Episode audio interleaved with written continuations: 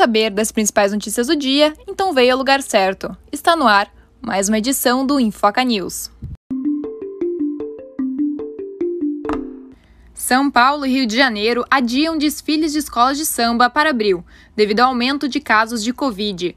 Os prefeitos das duas cidades anunciaram em conjunto que foi adiado para o feriado prolongado de Tiradentes, que começa em 21 de abril, uma quinta-feira. Na quarta-feira, o país registrou pela primeira vez mais de 200 mil casos de Covid em 24 horas. Sindicato de Médicos e Associação de Imprensa pedem impeachment de Queiroga. Os motivos seriam a atuação de Queiroga diante da pandemia de Covid-19, especialmente na demora do Ministério em viabilizar a vacinação de crianças contra a doença. O pedido foi protocolado ontem no gabinete do presidente da Câmara dos Deputados, Arthur Lira.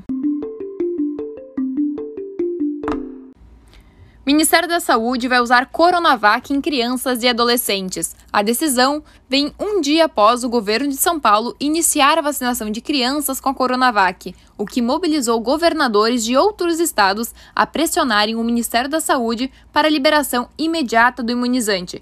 A Secretaria Extraordinária de Enfrentamento à Covid-19 prepara nota técnica para formalizar a utilização da vacina em jovens. Confederação Brasileira de Futebol vai exigir vacinação completa para jogadores inscritos nos torneios da entidade em 2022. O comprovante de vacinação será exigido para que cada atleta seja relacionado numa partida. Caso o documento não seja apresentado, o portal médico da CBF bloqueia diretamente em seu sistema a inscrição deste jogador. Banco Central informa vazamento de dados de 160 mil chaves Pix em banco. Elas estavam sob responsabilidade do Banco Digital Acesso. Segundo o Banco Central, o vazamento ocorreu em razão de falhas pontuais em sistemas dessa instituição de pagamento.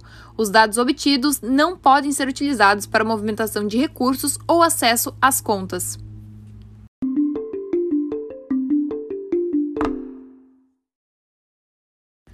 Você acabou de ouvir mais uma edição do Infoca News. Para continuar por dentro dos principais acontecimentos do dia, segue a gente no Instagram, Infoca, e também no Twitter, Infoca News. Produção Infoca, reportagem e edição Ana Weber.